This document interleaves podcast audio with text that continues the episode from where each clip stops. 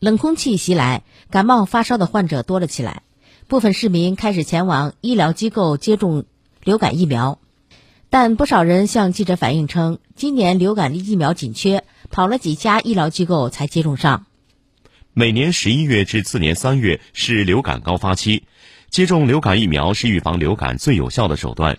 在全球新冠肺炎疫情流行的背景下，普通公众今年更有必要接种流感疫苗。郑州市中心医院呼吸内科主任张华表示，接种流感疫苗很有必要。只有把流感控制住了，没有那么多人发烧、出现呼吸道症状，才能更快速、精准识别新冠肺炎患者。同时减轻新冠病毒核酸检测的压力。眼下已进入接种流感疫苗的最佳时机。今年受新冠肺炎疫情影响，民众接种流感疫苗意愿普遍增强。然而，有不少家长遇到了难题。宝妈王女士告诉记者，刚听说社区卫生服务中心疫苗到货，周末去接种就已经接种完了。有些社区的流感疫苗国庆节前就缺货了。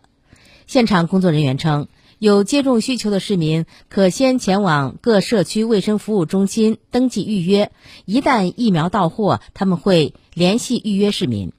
郑州市疾控中心免疫规划所主管医师王小丽表示，目前全国流感疫苗供应紧张，郑州市流感疫苗到货量不到采购量的二分之一。另外，受新冠疫情等各种因素影响，今年疫苗接种需求量远远超过往年，出现供不应求的情况。目前，郑州各个县区今年的计划采购量要比去年多二十多万只，达到六十多万只。公众有接种需求，可以咨询所在辖区的接种门诊。